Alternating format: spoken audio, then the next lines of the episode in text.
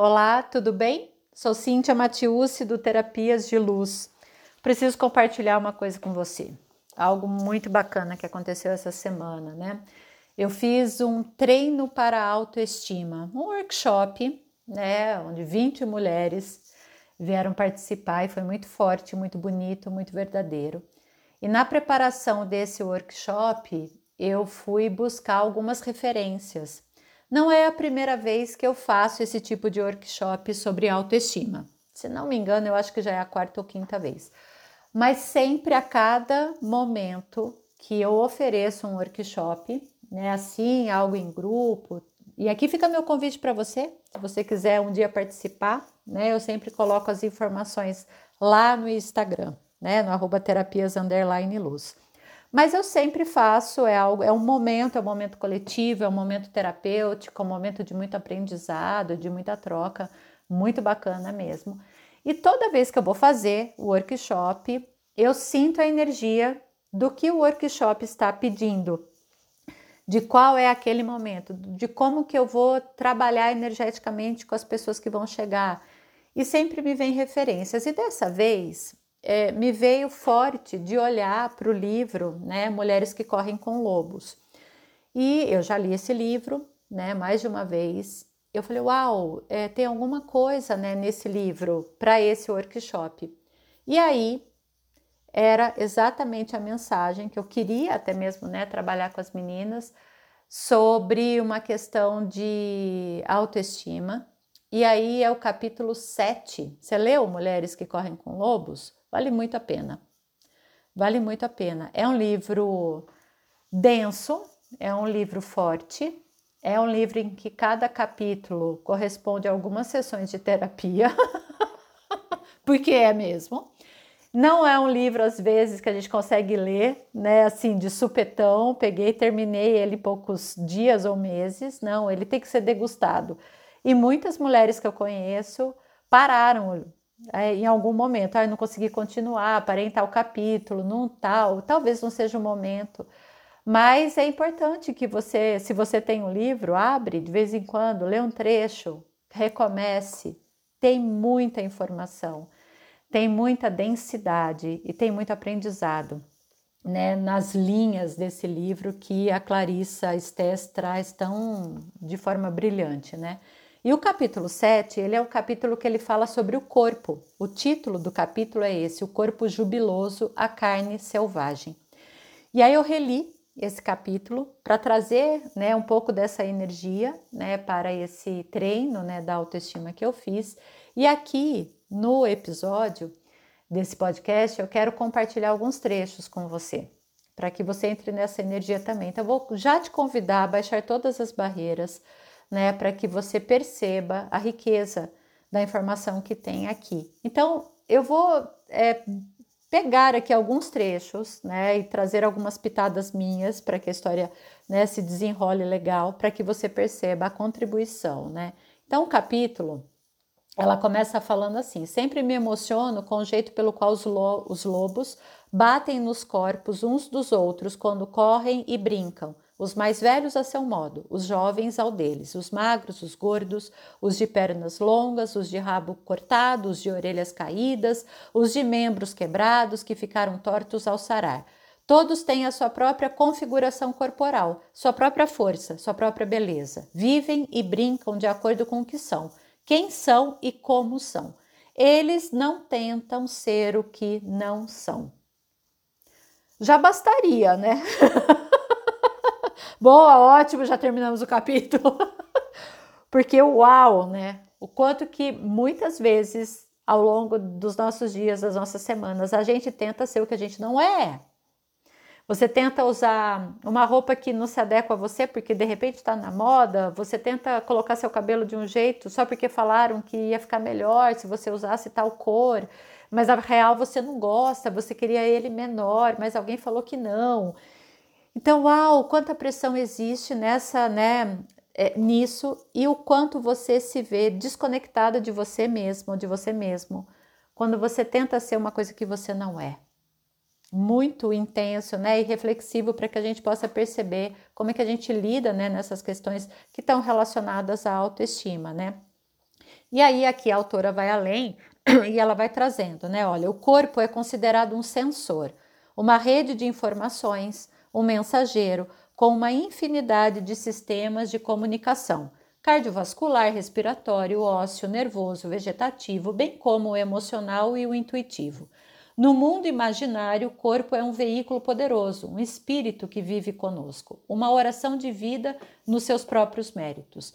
Nos contos de fadas, como encarnado por objetos mágicos que têm capacidades e qualidades sobre-humanas, considera-se que o corpo tem dois pares de orelhas, um para ouvir os sons do mundo, o outro para ouvir a alma dois pares de olhos, um para a visão normal e o outro para a vivência ou a vidência, dois tipos de força, a dos músculos e a invencível força da alma. A lista de pares relacionados com o corpo não para por aí. Há alguns métodos de trabalho, né, que falam inclusive, né, que o corpo ele pode ser até olhado como algo que tem seis sentidos em vez de cinco. O corpo usa sua pele, sua face, a sua carne mais profunda para registrar tudo o que ocorre com ele. Tudo, tudo, tudo, tudo. O corpo é um registro vivo de vida transmitida, de vida levada, de esperança de vida e de cura. O seu valor está na sua capacidade expressiva para registrar reações imediatas, para ter sentimentos profundos para pressentir. O corpo é um ser multilingüe. Ele fala através da cor, da temperatura, do rubor, do reconhecimento, do brilho do amor, das cinzas da dor, do calor da excitação, da frieza da falta de convicção. Ele fala através do seu bailado ínfimo e constante, e às vezes oscilante, às vezes agitado, às vezes trêmulo. Ele fala com o salto do coração a queda do ânimo, o vazio no centro e com a esperança que cresce. O corpo se lembra, os ossos se lembram, as articulações se lembram, até mesmo o dedo mínimo se lembra. A memória se aloja em imagens e sensações nas próprias células, como uma esponja cheia de água. Em qualquer lugar que a carne seja pressionada, torcida ou mesmo tocada com leveza, pode jorrar dali uma recordação. Eu já falei aqui, fazendo aqui só uma pausa, e até mesmo né, é, em outros episódios, como o corpo ele tem essa sabedoria nata, como ele tem a sabedoria de colocar tudo no lugar. Quantas e quantas vezes, depois de um término, num relacionamento, por exemplo, você fala assim: Nossa, estou despedaçada. Eu tenho que me reconstituir. Eu tô assim só o pó. Eu me quebrei por inteiro. Eu me sinto vazia por dentro. E todas essas sensações, elas são sensações, a gente verbaliza, a gente dá a dica, a gente fala, mas a gente está sentindo realmente aquilo, porque o corpo ele está te dando essa informação de como você está. E esse corpo ele vai liberar essas dores, ele vai processar memórias, ele vai trazer as recordações. Agora, o quanto que você está nesse momento de 0 a 10 desconectada do seu corpo? O quanto que você está solto do seu corpo? O quanto que diariamente você olha para o seu corpo e você abraça esse corpo, você agradece, você se beija, você se toca, você fala, vambora, vamos, né? E a gente carrega né, essa, essa coisa em relação ao corpo. Qual a nossa dificuldade, por exemplo, de da gente se olhar no espelho, da gente olhar com, com gentileza e amorosidade para o corpo que a gente tem agora. E aqui, né, nesse capítulo que fala sobre isso, é, a autora, né, Clarice Stés, ela traz também um trechinho muito interessante. Vou compartilhar aqui com você. É mais provável que as mulheres que são grandes ou pequenas, largas ou estreitas, altas ou baixas, sejam assim simplesmente por terem herdado a configuração corporal dos seus parentes. Se não dos seus parentes imediatos, então dos parentes de uma geração ou duas no passado. Difamar ou julgar o físico herdado de uma mulher é criar gerações e mais gerações de mulheres ansiosas e neuróticas. As críticas destrutivas e desdenhosas a respeito da forma herdada de uma mulher privam-na de diversos tesouros psicológicos e espirituais preciosos e de vital importância. Privam-na do orgulho pelo tipo de corpo que lhe foi transmitido por linhagens de antepassados. Se lhe ensinarem a rejeitar essa herança física, ela será imediatamente desvinculada da sua identidade corporal, feminina, com o resto da família. Se lhe ensinarem a detestar o próprio corpo, como poderá ela amar o corpo da mãe, que tem a mesma estrutura que o seu? Ou o corpo da avó? Ou das suas filhas também? Como poderá ela amar os corpos de outras mulheres e homens próximas a ela que tiveram herdado o corpo dos mesmos antepassados? Semelhante agressão a uma mulher destrói seu legítimo orgulho de parentesco com sua própria gente e lhe rouba a alegria natural que ela sinta por seu corpo, não importa qual seja a sua altura, tamanho ou forma. No fundo, a agressão ao corpo da mulher é uma agressão de longo alcance, que atinge tanto os que vieram antes dela quanto os que chegarão depois.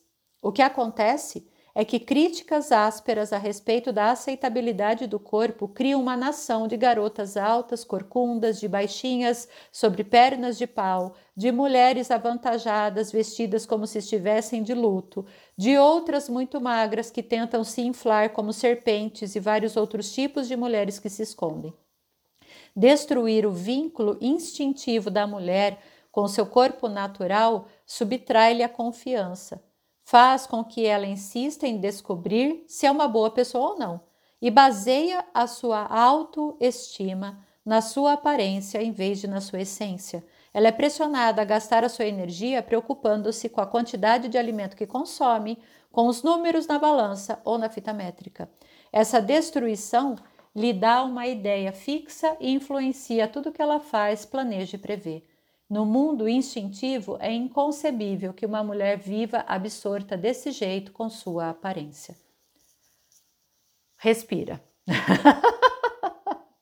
Forte, não é?